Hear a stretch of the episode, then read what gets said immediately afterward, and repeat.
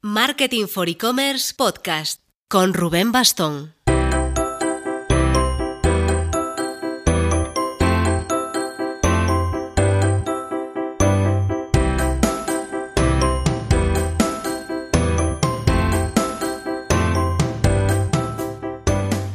Hola marketers, toca de nuevo programa didáctico. Volvemos al tema del SEO después del episodio 12 en el que tuvimos a Alex Karnatowski de Improve hablándonos sobre el tema de búsquedas por voz. Ahora vamos a atacar al que probablemente es el tema más sensible en las campañas de posicionamiento en buscadores, el link building. Link building, esto va de construcción de enlaces. Es cierto que a nivel teórico veremos en la entrevista que se le llama también link building a lo que es el enlazado interno dentro de una web. En este caso vamos a centrarnos en el enlazado externo, en cómo conseguir enlaces entrantes desde otras webs a la tuya. Y hacerlo de modo que dé pistas de que tu web es importantísima para determinadas búsquedas, pero sin levantar ninguna alarma en Google de que lo estás haciendo de forma artificial. En el fondo estamos caminando siempre en el alambre, pues lo único natural, natural de verdad sería no hacer nada, trabajarnos el SEO on page, ¿no? En nuestra página web cargue rápido muchos contenidos y hacer branding en general y esperar a que los enlaces lleguen eh, orgánicos realmente ellos solos. Pero claro, ¿qué pasa? Esto podría tardar demasiado o en según qué sectores prácticamente te deja fuera de mercado porque han ya trabajado ellos mucho por su parte este SEO eh, link building no tan del todo orgánico. Así que vamos a hablar con Jesús Alfaro, cofundador y director de marketing de la herramienta SEO Leolytics, para que nos cuente cómo podemos hacer correctamente una estrategia de link building en 2019. Al micrófono Rubén Bastón, director de la revista de marketing digital marketingforecommerce.net. ¡Vamos!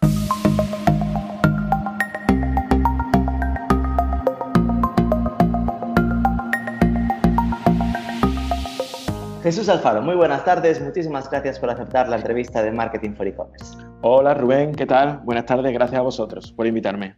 A ver, vamos a empezar con una sencilla. ¿Cómo acabó Jesús Alfaro de Sevilla, tan de Sevilla, en Berlín?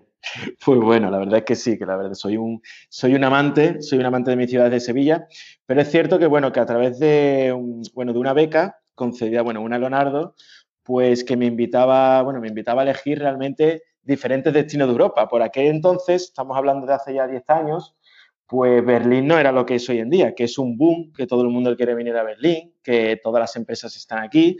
Por aquel entonces, bueno, pues Berlín era pues la capital alemana, eh, era bastante desconocida, pero yo, bueno, yo di el salto y, bueno, por, por, las ganas de, de, conocer un nuevo idioma, de conocer un nuevo, pues un nuevo ecosistema y un nuevo país.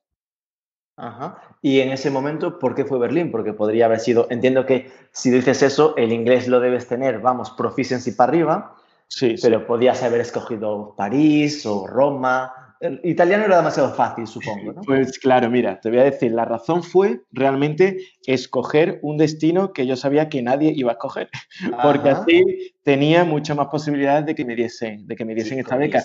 Y es cierto, claro, como bien dices, me, dieron, bueno, me dieron a elegir entre París, entre Roma, entre, bueno, típico o Malta, y dije, nada, yo me voy a París, a París, perdón, me voy a Berlín, que, es lo mío, seguro.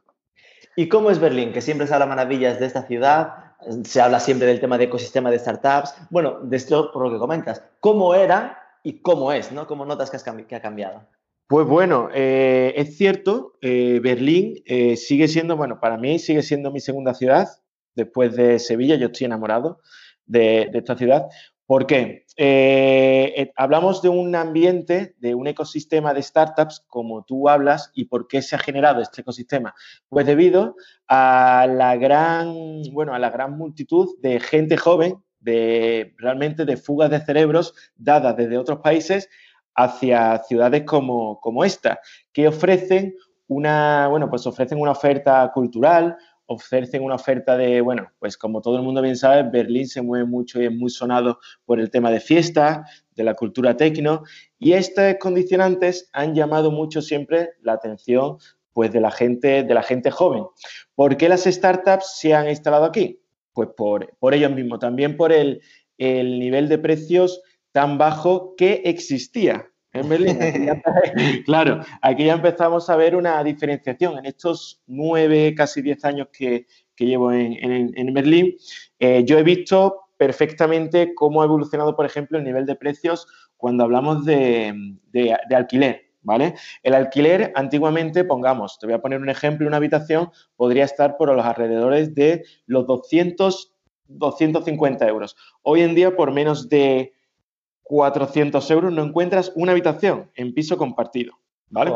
Esto también se debe, claro, eh, es la pescadilla que se muerde la cola. Las startups se han instalado aquí, en Berlín, por los bajos precios, pero debido a la gran multitud de startups que se han empezado mm. a crear, pues eh, al final los alquileres se han acabado también ascendiendo. Entonces, pues bueno, pues el, eh, un poquito eh, la evolución de, Berlín ha sido esa, ¿vale? Pero igualmente no estás pensando en dejar Berlín a día de hoy, ¿no? No, a día de hoy no. La verdad es que después de 10 años no descarto moverme en un futuro, pero también es cierto que debido al trabajo debido a, bueno, pues, pues a la agencia Into the Marketing eh, y a nuestros proyectos y a todos los congresos a los que tenemos que asistir, pues estoy casi que más tiempo fuera que, en Berlín. Entonces, cuando llego aquí, pues la he echado tanto de menos que, no me quiero mover y que al final no me acabo cansando de la ciudad. ¿Cómo fue que entraste en el mundo del SEO? Porque con esa beca Leonardo ni siquiera era para algo específico vinculado a SEO, ¿no? Pues no, mira, eh, no te equivocas. Yo estudié, mira, yo estudié turismo y bueno, eh, casi al acabar la carrera me concedieron esta beca y al final acabé trabajando en un principio pues en una, en una, bueno, una agencia, en una agencia de tours, ¿vale? O sea, tours como guía turística, o sea, al final nada que ver.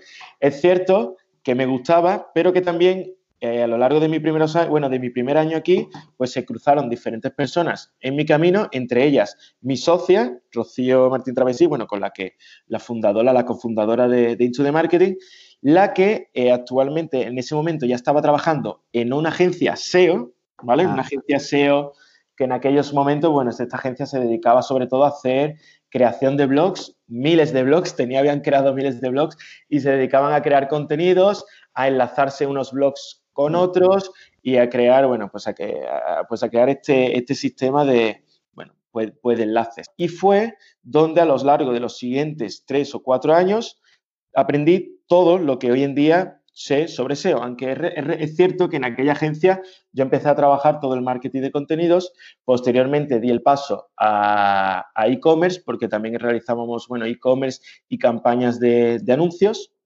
eh, y, es cierto que, mi compañera, Rocío, eh, sí estaba mucho más especializada en el tema de posicionamiento por aquellos entonces.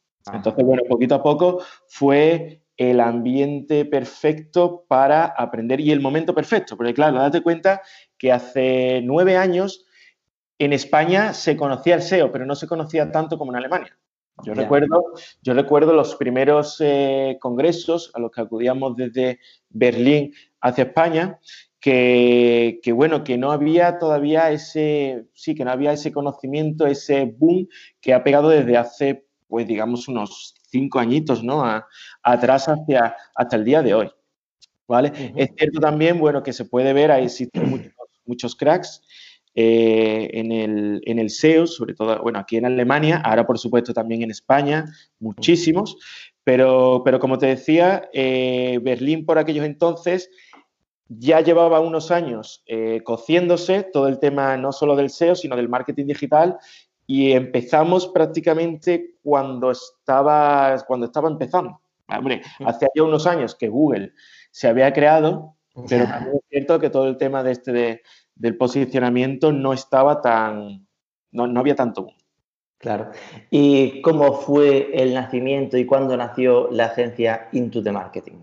Bueno, a ver, pues Into the Marketing eh, es una agencia de posicionamiento, una agencia de SEO. Estamos especializados sobre todo a internacionalizar marcas a través, bueno, pues, pues de este tipo de campañas. Eh, empezó eh, gracias a lo que te comento, a la agencia en la que trabajaba, en la que trabajábamos, eh, que poquito a poco, con todos los conocimientos que fuimos adquiriendo sobre SEO, fuimos fundando diferentes proyectos propios, diferentes proyectos nuestros. ¿Vale? Entonces, vimos que, bueno, proyectos me refiero, por ejemplo, a blogs, ¿vale? Creamos un blog, un blog femenino que a día de hoy todavía lo tenemos, FemQuality, y por el cual eh, empezamos pues, bueno, pues a adquirir eh, visitas a través de todas las campañas de posicionamiento que hacíamos y vimos que funcionaba, que el trabajo que estamos aprendiendo funcionaba también mm. dentro de la agencia en la que trabajamos, pero también para nuestros proyectos propios personales. Entonces, eh, a partir de ahí, poco a poco fuimos dejando la agencia en la que trabajamos y fuimos montando la nuestra. Es cierto que Into the Marketing por aquello entonces no era lo que era. Claro, nosotros empezamos, pues empezamos como, como freelance, ¿no? como, como autónomos. Los comienzos fueron muy difíciles. Al principio, bueno, teníamos algún cliente en Berlín, pero sobre todo clientes en España. Eh, y bueno, lo más importante de todo esto es que Into the Marketing al final fue fundada eh, sin ningún tipo de inversión. Que eso siempre, bueno, pues nos gusta darle notoriedad, ya que, bueno, pues que hoy en día todos los proyectos suelen llevar una inversión detrás, pero es cierto que, bueno, que por aquellos entonces tuvimos la suerte de, bueno, pues de, haber aprendido y de, haber podido fundar la empresa al mismo tiempo en la que trabajamos. Eh, Sí, el, concepto de bootstrapping, ¿no? Que se comenta tanto ahora con las startups, de financiarse a partir exacto, de... Exacto, exacto.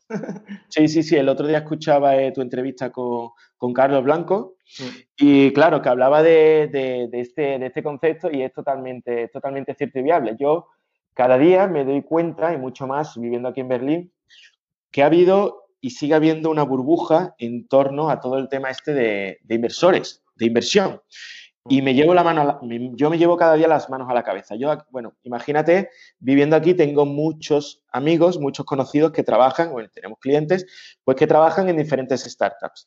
Y cuando me empiezan a hablar de las, eh, de las inversiones que han recibido, yo me acuerdo de, bueno, no voy a dar nombres de, startups, pero de una que recibió, me acuerdo, 40 millones de euros. Y lo primero que, que hizo esta, bueno, lo primero que hizo esta empresa fue realmente invertir en, eh, remodelar el edificio donde estaban los empleados.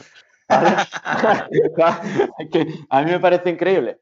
Luego, eh, eh, claro, a mí me parece todo una, burbuja en la cual los inversores bueno, necesitan, necesitan dinero que invertir, necesitan sentarse con otros inversores y decir, mira, he invertido en esto, pero al final la rentabilidad no sé si será tan grande. Hombre, evidentemente, si siguen invirtiendo, la habrá, pero es cierto que existe una un cierto burbuja respecto, a este tema.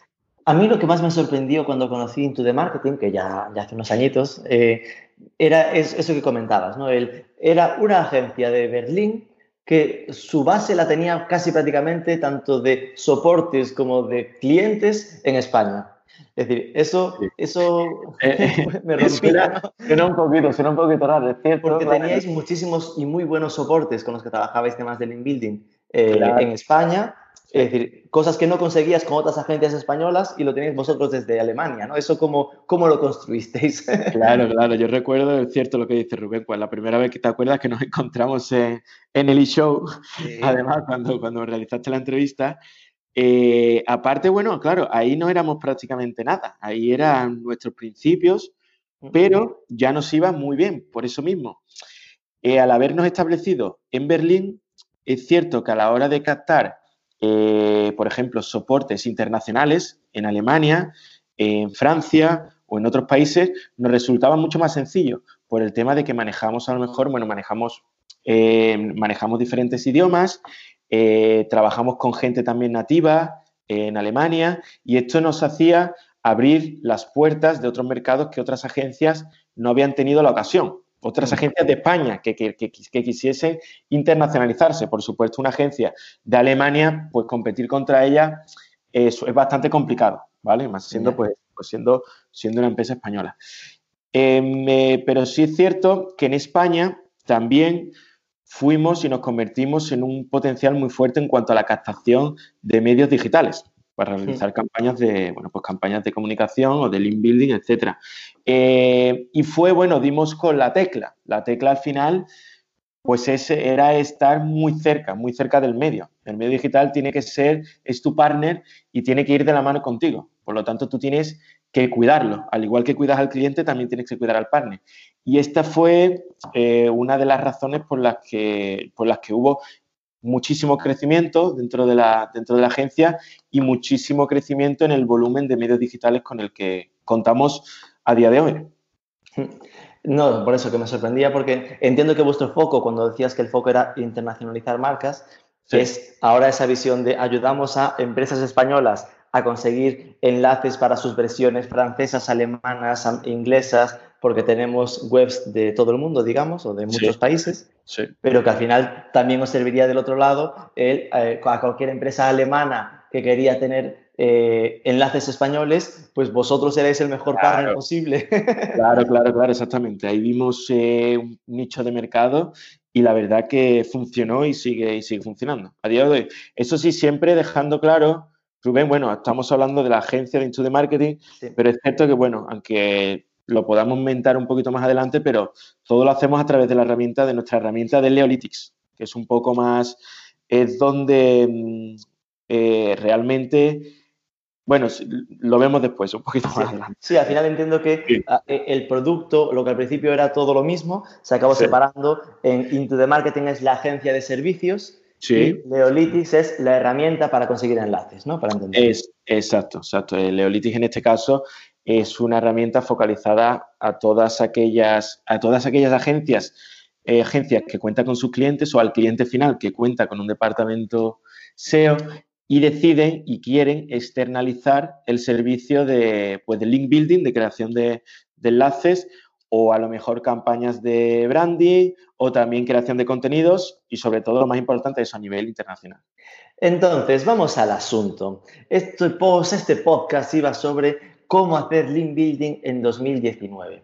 Eh, el link building probablemente, yo siempre lo digo cuando, cuando hablo de temas de SEO con cualquiera, que si hay algo delicado en el SEO, y por extensión, si hay algo delicado en hacer marketing digital, es precisamente cómo haces la estrategia del link building si hubiese que explicar cómo se hacía cuando arrancaste hace siete años y ahora, ¿cómo me lo contarías? Pues la verdad es que muy, muy, muy curioso, porque, porque ha, cambiado, ha cambiado muchísimo. Antiguamente, eh, si hablamos del inbuilding, pues antiguamente la gente no le tenía miedo. O sea, la gente eh, hacía enlaces, pero, pero muchísimos. O sea, se le daba mucho más valor. O sea, Google como si dentro del algoritmo pues le daba mucho más valor a la cantidad de enlaces que a la calidad. Entonces, eh, y, hoy en día eh, es al contrario. Hoy en día es la calidad, está marcada. Se podría decir que hoy en día el inbuilding hay que hacerlo como si fuésemos personas. Hay que hacerlo de una forma muy natural. Pero antes, antiguamente, pues eso hace, vamos a decir, 9, 10 años, pues eran robots. ¿Vale? Incluso era muy curioso porque daba igual tener un enlace en un mercado que no fuese el tuyo, o sea, si, fue, si, si eras un e-commerce de España y tenías un enlace en una red de blogs eh, chinos, ¿vale? De, por ejemplo, pues eh, Google le va a dar también validez. Entonces es bastante curioso, eso es algo que hoy en día ni te puedes eh, llegar a imaginar. Y ahora, bueno, si nos centramos un poco más en los diferentes, los diferentes puntos diferenciadores entre cómo se hacía antes y cómo después, pues mira, por ejemplo, eh, antiguamente eh, se hacían, como te digo, se hacía cantidad eh, y se hacía no solo en medios digitales como se suele hacer hoy en día, ¿vale? Sino que también se hacían en foros, ¿vale? en comentarios dentro de artículos, se hacían en directorios, pues al final en directorios que al final eran todo granjas de enlaces, pero como simplemente eh, lo que tenía valor era el enlace, pues aún así estaba bien y Google le daba, le daba valor. E incluso trash blogs, que no sé si ese concepto llegó a... Nosotros, por ejemplo, en Berlín, esto era muy curioso, lo de los trash blogs, porque eran, tú creabas, un, tú creabas tus propios blogs, pero los creabas, creabas un WordPress y le hacías un artículo, solo un artículo, lo enlazabas, le ponías el enlace hacia, hacia la página que te interesaba y listo. Y así sí, entiendo que era algo parecido a lo, que a lo que hacía esa primera agencia con la que trabajaste el SEO en sí, Alemania. Sí, el tener miles de, URLs donde ponías cuatro contenidos contados y eh, directamente montabas un blog en Blogger o Blogspot y ya solo por estar en Blogspot eso te aportaba algo de, peso, ¿no? Exacto, exacto, exacto. Era, era, era, era así totalmente. Y claro, hoy, hoy en día pues eh, te das cuenta de que pues eh, Google no le da, le da cero validez a este tipo de, de enlaces y que es más, y que busca el enlace natural, el enlace real, el enlace de verdad, y que sepamos que, bueno, pues que luego existen diferentes estrategias y que hoy en día si quieres un enlace en un medio digital de, gran repercusión, vas a tener que pagar por un artículo y para incluir este enlace dentro del artículo. Eso, eso está clarísimo. Por, no, ¿Por qué no se nos escapa información y profundizando por el bien de mis oyentes? Eh, entonces podríamos mm, ser concluyentes en decir que, por ejemplo, esa mítica estrategia de dejar un comentario en un blog a la espera de que como dejo el enlace en la firma, eso sume SEO, eso ya está superado, ¿no? No sirve para nada. Claro, eh, hoy en día eh, tiene poca validez. La única validez que puede llegar a tener, imagínate, es los usuarios que entran a ese foro, a ese o ese artículo y leen los comentarios donde está el enlace y clicas en el enlace, ¿vale? Vale, entonces el corrijo, el corrijo el comentario. No es que no sirva para nada, es que es una pista social, es decir, es algo que no le aporta valor el enlace en sí, rollo link juice, un zumo de edad, sino que aporta él, si aporta tráfico, pues entonces Google lo valorará como que como la web tiene más tráfico, pues eh, la la mejora su posicionamiento. ¿no? Exacto, exacto, claro. El link use no le va a aportar, eh, pero evidentemente lo que tú hablas, eh, Google le va a dar validez al final a una website que tiene muchas visitas, por lo tanto, si vienen atraídas de un enlace externo al que se le ha dado un clic, pues también indirectamente va a ser bueno, pero no directamente por el tema del, que comentabas del link use. Vale, entonces, cuando ahora comentas que lo que hay que buscar es enlaces reales, estamos hablando de los enlaces contextuales, ¿no? Pues sí, hablamos de que si, por ejemplo, de la forma en la que nosotros trabajamos, eh, nosotros nos gusta crear contenidos reales, contenidos de verdad basados en, noticias actuales que están creadas o que, que sepamos al final que van a ser de interés para el lector. Y por supuesto, que el contenido, el artículo, va a estar relacionado con la temática directamente del enlace que vamos a incluir. Y por supuesto que este enlace va a estar integrado de forma muy natural dentro del contenido, ¿vale? Para que, para que al final, al final lo que hay que hacer ver a, Google es, eh, y, también a cualquier usuario, porque evidentemente al usuario no le va a gustar eh, ir a una noticia que, que, que realmente al final haya sido comprada y que no le aporte ningún valor y que simplemente le esté intentando eh, eh, meter el, enlace, ¿no? Entonces, al final lo que hay que buscar en este caso es la plena naturalidad del artículo. ¿Y cuántos, porque esta supongo que es la pregunta del millón, ¿no?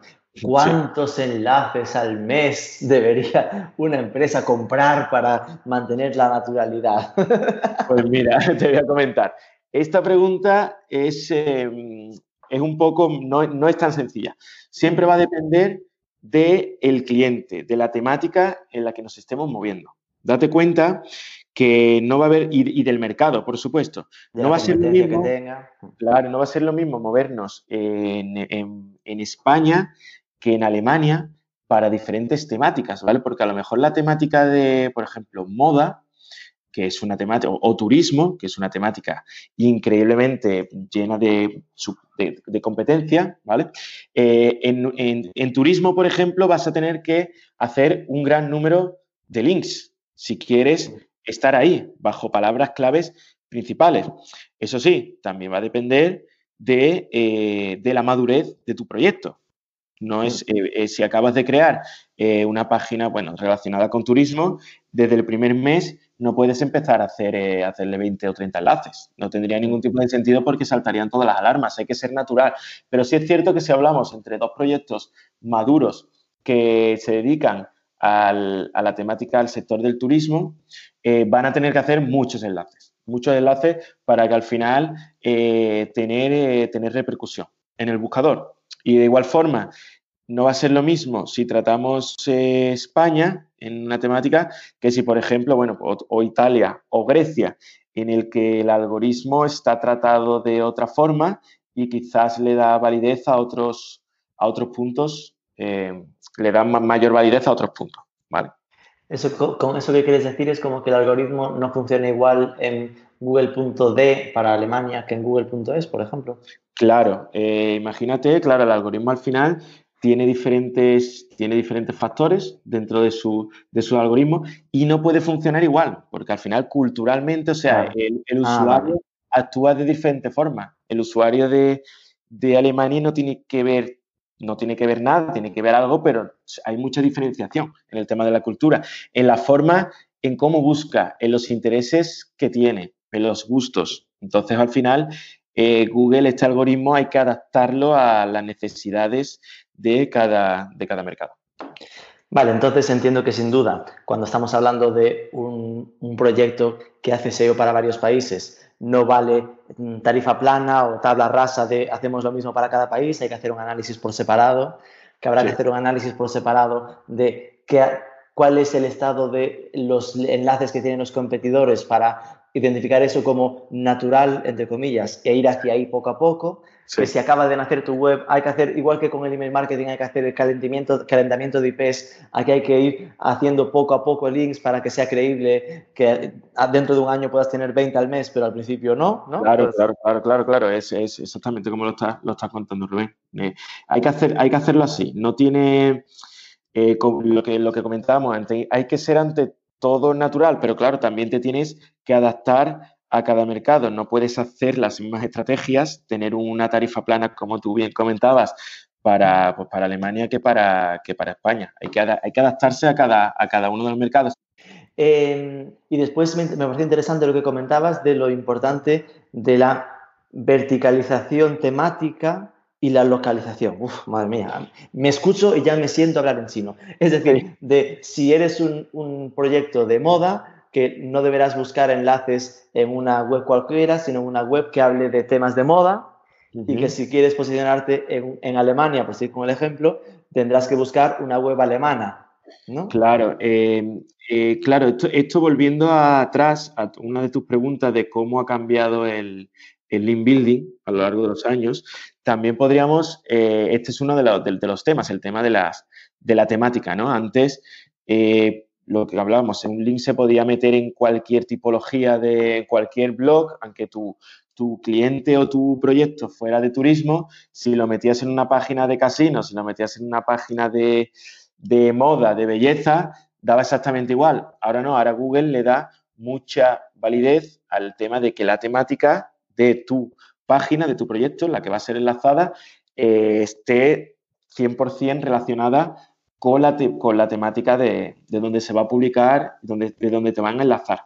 ¿vale? Es muy, muy importante. Y claro, igualmente el idioma. Igual que decía antes que, pues, que hace 10 años se podían tener enlaces en una red de China y se le iba a dar validez, hoy en día es que ni se te pasa por la cabeza. Hoy en día tú quieres, una, tú quieres promocionar tu página de, Alemania, tienes que hacer enlaces dentro de, blogs, de medios digitales en, mercado alemán y esa página tiene que estar en idioma alemán. Y por supuesto debe estar rankeando en motores de búsqueda alemana, o sea, tiene que estar todo muy relacionado en el entorno. De, hecho, he llegado a, leer, no sé cuánto tiene cierto, que importa hasta dónde esté alojado el contenido, el propio servidor. Es decir, sí, eh, sí, sí digo porque, por ejemplo, nosotros, ejemplo práctico nuestro, ¿no? Nosotros tenemos nuestros marketing for e-commerce alojados en, en, un servidor europeo, en este caso en Francia, cerca de Cataluña.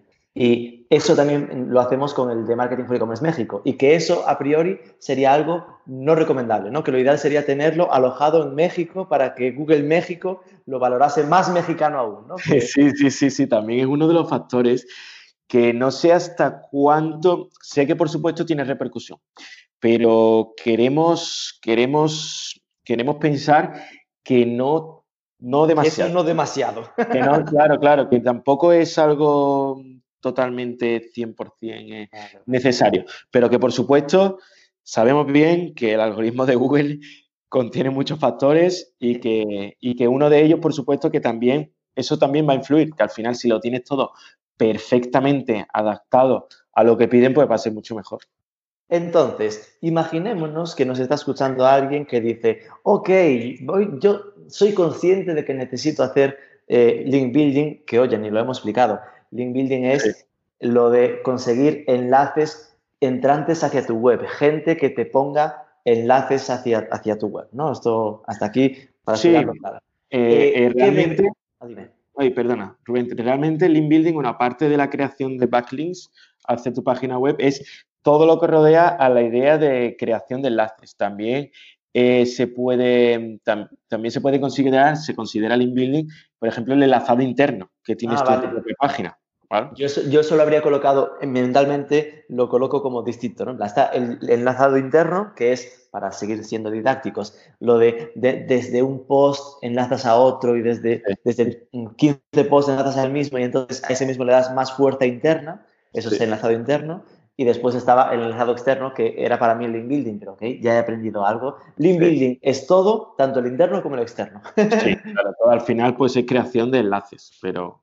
Eh, entonces, centrándonos en los, enlazados en los enlaces externos, esta persona, mm, pobre de ella que quiere empezar su, estrategia, eh, ¿qué métricas, es decir, cómo debe saber escoger? ¿Qué métricas debe, debe, qué datos debe fijarse y de dónde se sacan? Vale, pues a ver, te cuento. Eh, lo más importante, eh, bueno, dentro de las métricas, por ejemplo, lo que hablábamos antes, ¿vale? Hay que fijarse en qué temática, o sea, eh, cuando vayas a pensar dónde quieres, dónde te puedes poner un enlace, qué temática, ¿vale? ¿Qué temática tienes tú y en qué temática puedes encajar? Y, el país, ¿vale? Y luego, si, vamos, si concretamos un poquito más, si hablamos ya de métricas SEO dadas por diferentes herramientas que nos van a proporcionar, pues eh, nosotros, por ejemplo, dentro de nuestra herramienta, eh, bueno, y, en el día a día con nuestros clientes, usamos desde el índice de visibilidad de Sixtrix, ¿vale?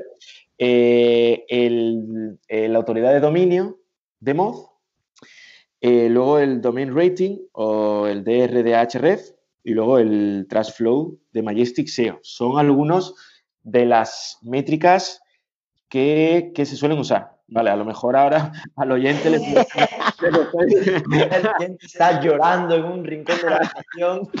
Claro, le puede sonar un poco a chino, pero al final, bueno, para que nos entendamos, cada una de las herramientas va a dar un numerito que va a hacer referencia, que nos va a ayudar a, saber si ese medio digital o ese, ese soporte donde yo quiero un artículo con mi enlace eh, va a repercutir de forma más o, en mayor o, en menor o en menor proporción. ¿Vale? O sea, al final, si tenemos, por poner un ejemplo, una de las, de las métricas de las que hemos hablado, el trash flow de Majestic SEO, ¿vale? Pues el trash flow, bueno, la gran mayoría de los números, eh, cuanto mayor sea el número, mucho mejor para nuestro, para nuestro dominio. Eso sí, también habrá que ver, eh, tenemos que tener en cuenta que nuestro proyecto, nuestra página web, también tiene este tipo de métricas, ¿vale? Tiene un numerito de cada una. Y tenemos que fijarnos en otros soportes que tengan este, este, estas métricas, pero que sean siempre mayor que el nuestro, para que así, cuando nos enlacen, puedan darnos link use o poder o fuerza o jugo o zumo, como queráis, Intento, intento masticar esto. Por simplificar, eh, entiendo que Domain Authority, Domain Rate y Trust Flow son básicamente lo mismo, pero de cada, cada uno de su padre y su madre, ¿no? Sí, sí, se podría. Al final son, los tres son eh, variables para darle una nota, como en su momento era el Page Rank de Google. El Page Rank era de 1 a 10, pues el Domain Authority va hasta 100 y si no me equivoco, los otros también hasta 100, ¿no? Sí, exactamente. Entonces, al final es tener qué nota tiene la web que estaba analizando para ver si, me, si le compro el enlace o si consigo el enlace. Y lo que decías tú era, si, si la nota de mi web es 20, buscaré siempre que aquel que me enlace tenga más para que me aporte valor, ¿no? Claro, claro, claro, claro, exactamente, tal y como lo has explicado. Ok, eh, de estos tres grandes que comentabas, Moz, Ahref y Majestic SEO, ¿Hay alguno que digas, este es más potente o hay que, hay que, hay que revisar los tres siempre? Pues mira, eh, lo que sí te puedo decir que, por ejemplo, el DA, em, la autoridad de dominio de mod, cada vez se está dejando de usar. Más y más. Se le está no me digas. se le está dando cada vez menos importancia y se le da más importancia, pues eso, a otras métricas relacionadas con, la herramienta, con Majestic SEO, con Href. Eh, ¿Más importante una que otra? Pues yo no, yo, yo no voy a decir. no, no, yo no voy a decir que sí. Claro. No voy a ser yo.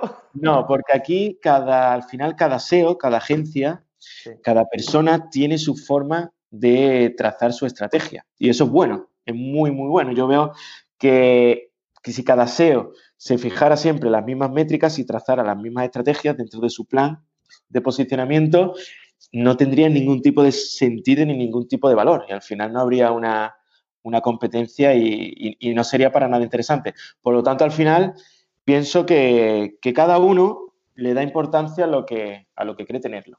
Igualmente, también te puedo decir que va a depender del mercado, que en un mercado va a tener más repercusión una métrica u otra. Vamos, vamos, que no te mojas. Lo único que me dices es, que, es que Moz está pasando un poco de moda. Sí, sí, sí. y el que no explicamos fue el ranking de visibilidad de Sixtrix. Esto entiendo que sí que es algo diferente, ¿no? Que ahí lo que te da es como el dato de por cuántas palabras está posicionado o cuántas veces aparece buscado. ¿no? Es que, claro, eh, estamos en las mismas. Al final, el índice de visibilidad, eh, cualquier, igual que cualquier otra métrica, te están dando un número.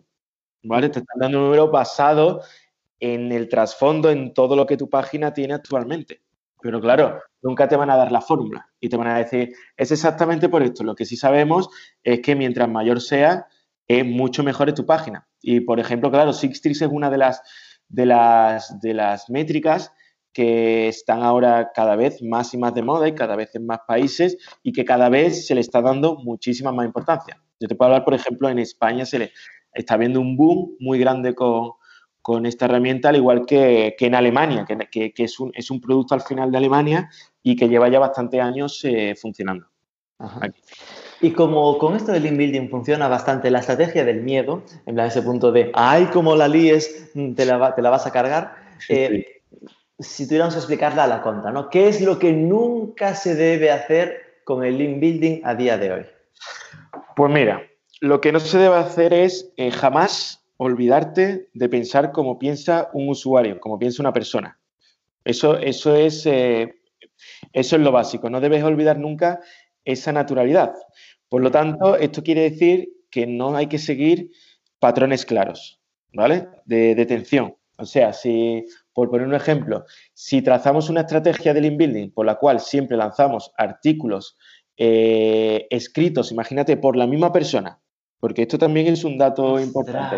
Porque Google puede llegar a, hacer eh, patrones de detención de cómo está escrito un artículo. Puede saber que es siempre de la misma persona. Por lo tanto, empezando por este dato y si luego siempre enlazamos eh, las palabras clave, por ejemplo, bajo una palabra, por ejemplo, bajo palabra exacta, ¿vale? Para que nos entendamos, si somos una empresa de moda y, lanzamos el, bajo la keyword moda online, esto sería esto no sería para nada natural, ¿vale? Lo natural sería enlazar con una palabra clave un poquito más eh, que, el usuario vea que, está enlazado de forma, que se vea que está al final de forma natural. Entonces, eh, si seguimos, si no seguimos patrones, si no, a lo mejor publicar siempre en medios digitales generalistas en vez de hacer una mezcla entre medios digitales generalistas y blogs temáticos relacionados con moda, ¿vale?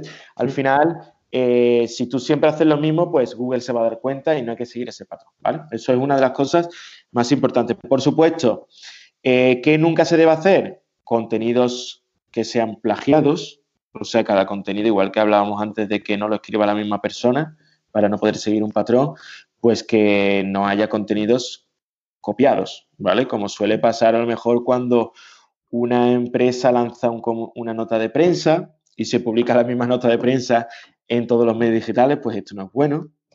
Y bueno, y sobre todo al fin y al cabo no hay que hacer links por hacer, no hay que comprar por comprar. Hay siempre que tiene que haber una estrategia detrás basada en qué están haciendo tus competidores, en qué mercado nos estamos moviendo, en qué temática y en qué momentos se encuentra, de madurez se encuentra nuestro proyecto. Lo de la misma nota de prensa que se publica en varios sitios es algo en lo que había reflexionado mucho. Eh, porque claro, al final nosotros como Marketing for E-Commerce recibimos muchas notas de prensa, ¿no? Y a veces pensar en ese tema, ¿no? De cuánto eh, les ayuda que se publique algo que tenga enlace en seis, seis, sitios igual. Claro, en el fondo lo que pensaba era, seguramente el problema es para los medios que están publicando contenido duplicado entre ellos, no para el que recibe el enlace, ¿no? Hombre, a ver, eh, para ambos. Eh, porque al final, si el medio digital es penalizado y tú tienes un enlace, dentro, tú también vas a ser penalizado. Vale, que el enlace pierde valor porque como has penalizado... Valor. Claro, claro. Incluso a lo mejor puede llegar a, afectarte negativamente. Con lo cual, lo ideal sería, eh, en, esto que comentas, pues mm, lo de romper con la nota de prensa eh, que se envía como patatas fritas a todos los medios y personalizar el contenido para cada medio. Claro, claro, claro. Es por eso, eh, en este caso, nosotros, de la forma en la que trabajamos con nuestra herramienta, con Leolytics, pues ese, contamos con, un equipo dentro de la empresa de periodistas, eh, cada uno especializado en diferente en su, temática, por supuesto en nativo, nativo en el idioma en el que estemos trabajando. Eh, y por eso ofrecemos siempre dentro del servicio, tú quieres un enlace dentro de este medio digital, siempre vamos a crear un contenido totalmente original, totalmente nuevo, atractivo y que aporte valor al lector. Hmm, okay. y es muy importante. Vale, vamos a abrir fase de aclarar mitos del link building.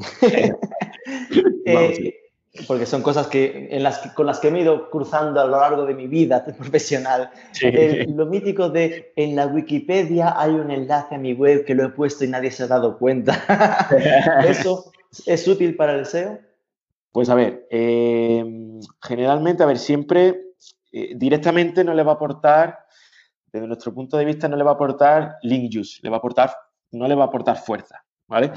Pero sí es cierto que va a repercutir, esto igual que lo comentábamos antes, de tal forma que, que, que, vamos a adquirir, o sea, que va a haber gente que vea este enlace y lo clique y por lo tanto al final acceda a tu página web, por lo tanto tú adquieras mayor volumen de visitantes y esto sí que repercuta positivamente eh, a, ojos de Google en este caso. Vale, a el tema de, que no es que aporte el link Luis, el zumo de, enlace, como comentábamos, sino de que si aporta tráfico y el tráfico es de calidad, Google dirá, pues la gente está contenta en esta web, ¿no?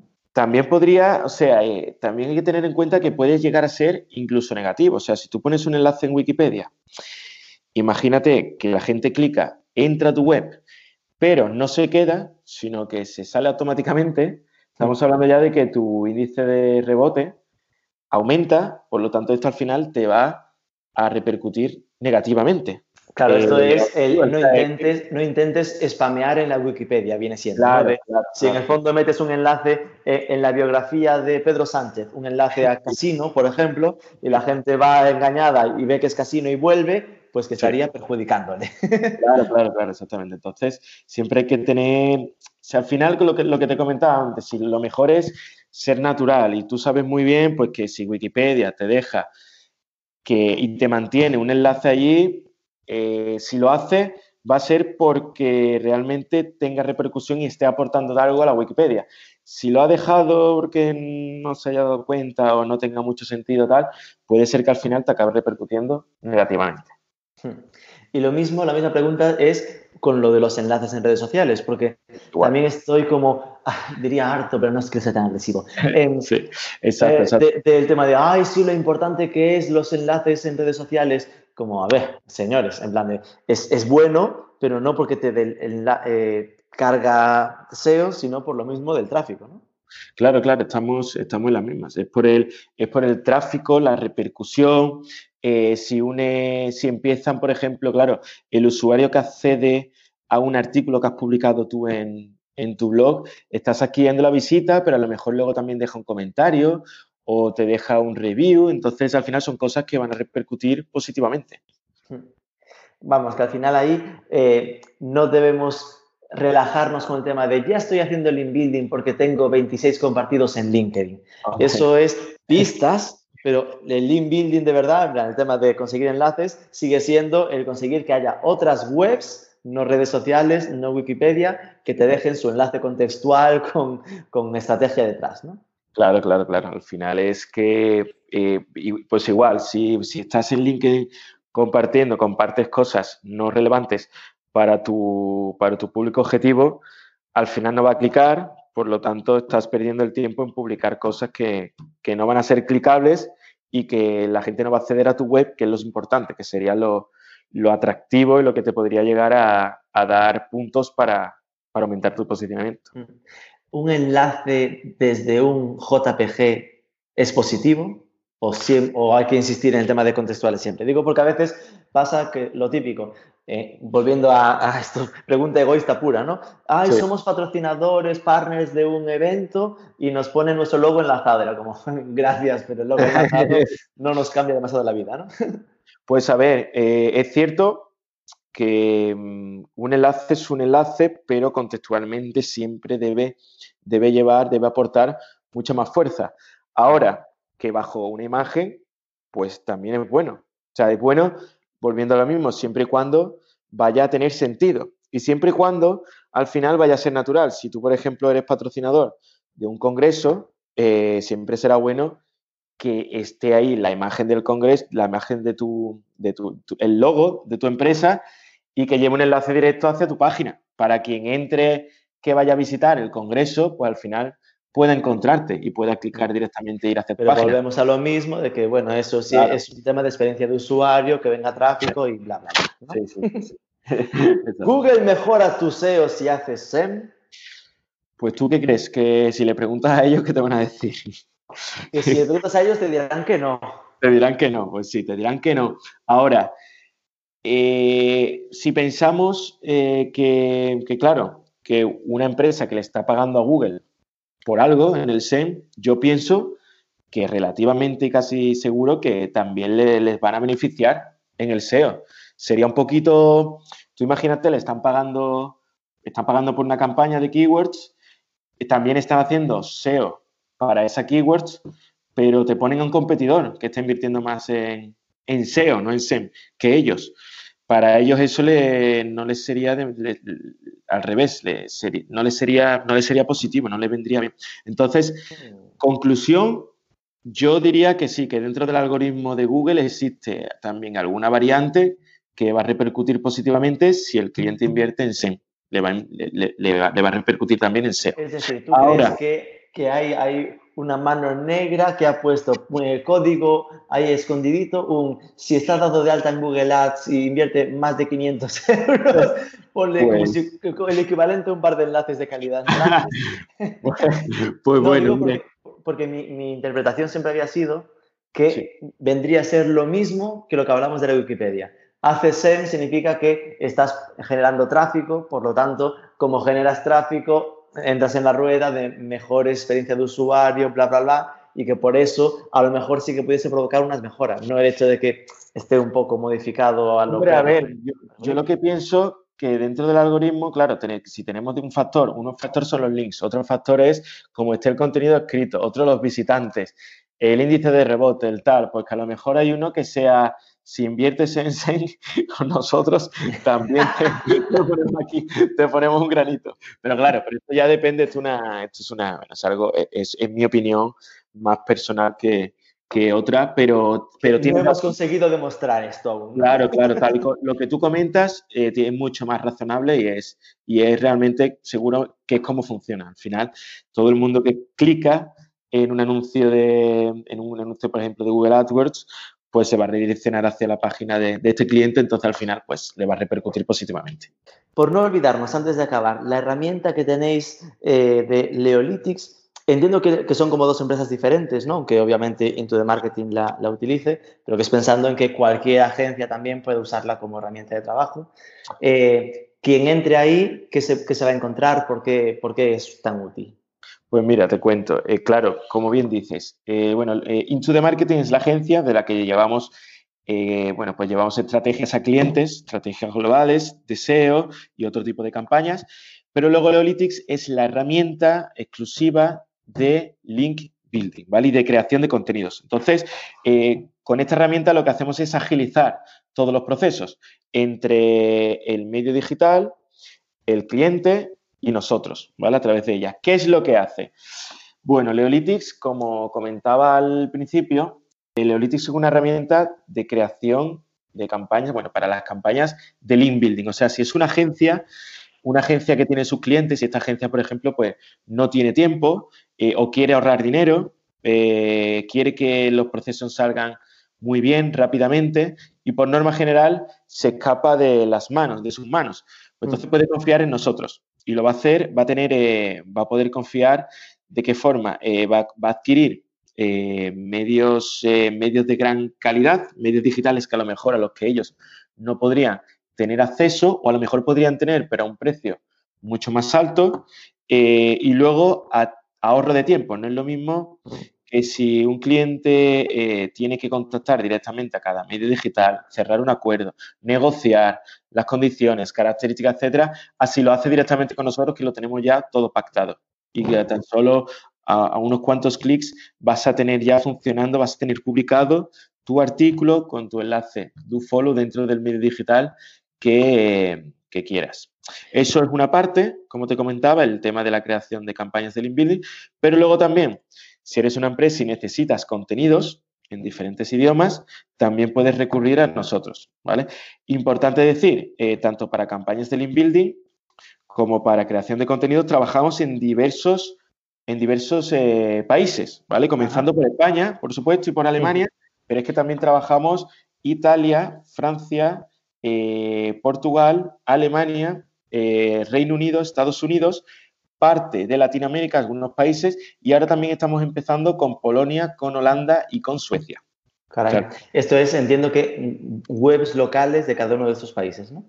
Claro, exactamente. Trabajamos tanto con medios tipo generalistas, eh, que cuentan pues, con diferentes categorías y luego también con blogs especializados por sector y revistas eh, pues tematizadas.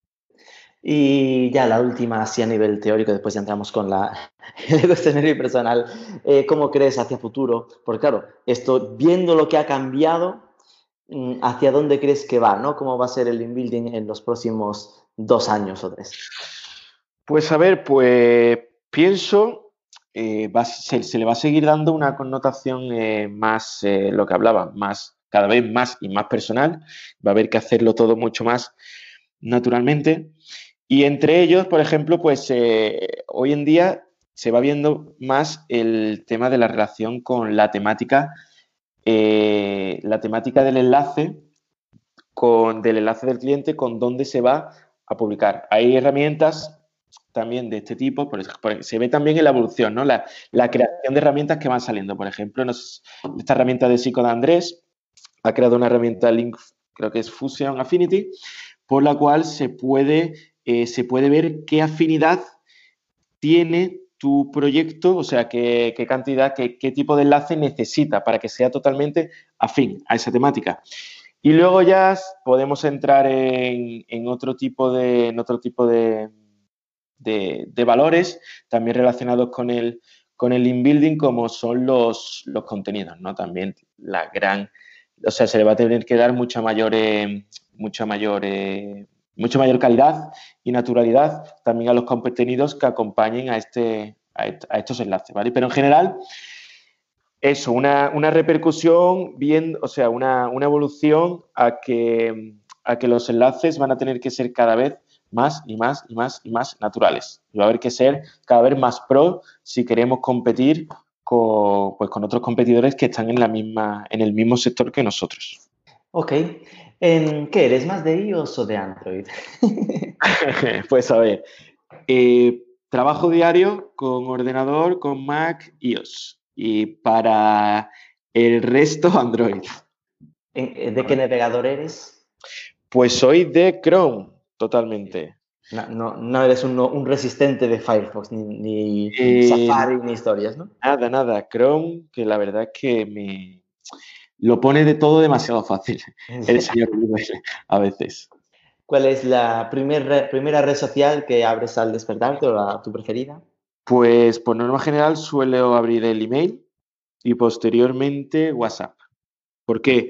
Y bueno, también uso bastante LinkedIn, bueno, el email por tema laboral, totalmente. Luego WhatsApp le doy mucha importancia, tanto laboral, pero sobre todo por tema de familia, amigos, digamos, bueno, para estar en el extranjero siempre, siempre siente uno, ¿no? Un poquito, quiere tener la, cercanía, ¿no? De lo, de lo suyo. ¿E-commerce preferido? Pues eh, siendo sincero, Rubén, compro bastante poco online. Me gusta, mucho, me, gusta mucho la moda, pero siempre soy de los que prefiero ir físicamente a la, a la tienda porque es que me gusta comprar, pero me gusta ir a la tienda físicamente. Somos retrodigitales. Sí, sí, sí, sí, en este aspecto no digo que nunca compre, pero no tengo un e-commerce preferido. Te puedo decir una tienda de moda preferida, pero que siempre voy. Está en la calle Hausplatz en Berlín. Total. ¿Y una afición lejos de las pantallas, aparte de ir de compras por Berlín? Pues viajar, totalmente. Siempre es cierto que viajamos mucho en la empresa, como te decía, bueno, con, la marca Leolitics eh, eh, realizamos, patrocinamos bastante congresos de, relacionados con SEO por lo tanto, al final siempre entre que la base la tenemos en Sevilla, familia en Sevilla y todos los congresos que tenemos a lo largo, bueno, sobre todo en España, pues viajo mucho, pero aún así no me canso de viajar, sea por motivos laborales o sea por placer. Y la última, de ultimísima de verdad de la muerte, idea de posible entrevistado tan guay o más que tú para este maravilloso podcast. Pues a ver, eh, siguiendo con, el, con la temática del inbuilding, ¿vale? Para que esto no se quede aquí, sino que hay muchísimos, bueno, que me dan a mí 100.000 vueltas, eh, que llevan muchísimos años en el mundo del SEO y muy especializados en el mundo del inbuilding. Te daría como primer nombre, bueno, eh, tenemos a César Aparicio, eh, pero también tenemos a Sico de Andrés, que lo he citado anteriormente. Y bueno, luego también a, por ejemplo, a Luis Villanueva. Pues son tres por ejemplo, tres referentes a los que sigo mucho. Eh, tenemos, eh, tenemos mucha cercanía con ellos también, han colaborado con nosotros incluso en algún congreso en los que han estado como, como ponentes de ayudándonos con, con Leolitics. Em, y, bueno, la verdad es que, lo veo muy, muy, muy, tres personas muy, muy, muy interesantes, muy profesionales, que, son unos cracks y que tendrían mucho que contarte. Pues mira el que estaba en Alemania, que estaban tan avanzados en SEO, y los tres que dices son de dije, te comenté que hace 10 años estaban muy avanzados, pero ahora ya hemos llegado a un nivel que si me llegas a decir algún alemán, igual habríamos tenido ciertos problemas de comunicación. Ah, claro, claro, claro, por eso. No, no, no, no, porque no, de, verdad, en España ha habido una evolución increíble en el mundo del SEO y la verdad es que ahora hay tanto, tantos profesionales, son todos unos, unos cracks, una maravilla actualmente. Pues Jesús Alfaro, muchísimas gracias por toda esta información. Gracias a ti, Rubén. Buenas tardes.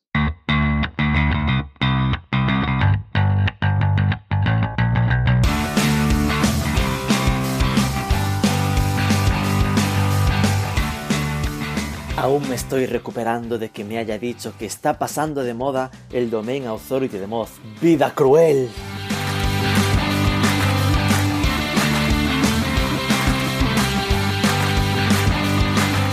Espero que os haya resultado entretenido y útil al menos la mitad de lo que a nosotros. Ya sabéis que os agradecemos a millones vuestros likes, comentarios, reviews, compartidos allí donde estéis escuchando esto. Suscribíos si no lo habéis hecho aún y nos escuchamos el próximo lunes.